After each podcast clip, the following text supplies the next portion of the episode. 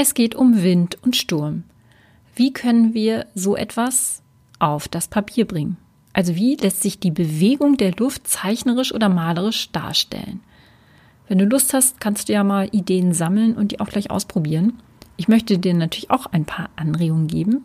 Als Kind haben wir uns das ja vielleicht mal vorgestellt wie ja, pustende Wolken und die dann vielleicht so gemalt oder vielleicht kannten wir das auch so aus Bilderbüchern.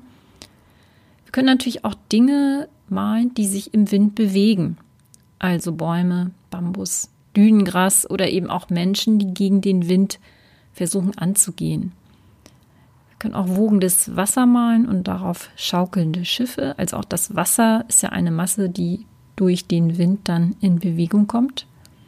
Und wir können auch Blätter und Blüten und andere Dinge malen, die durch die Luft fliegen. Auch das hat vielleicht ein bisschen was von einem Kinderbuch.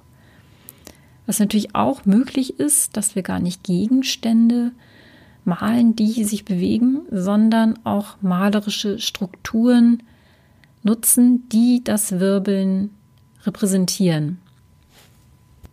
Du kennst natürlich Bilder von Van Gogh und er malte ja sehr meisterlich solche Strukturen und dadurch bekamen seine Bilder nicht nur Bewegung, sondern jedes Bild hatte auch seinen ganz eigenen Rhythmus.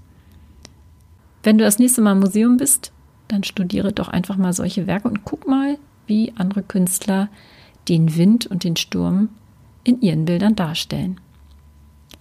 Weitere Kreativanregungen findest du unter atilda.de.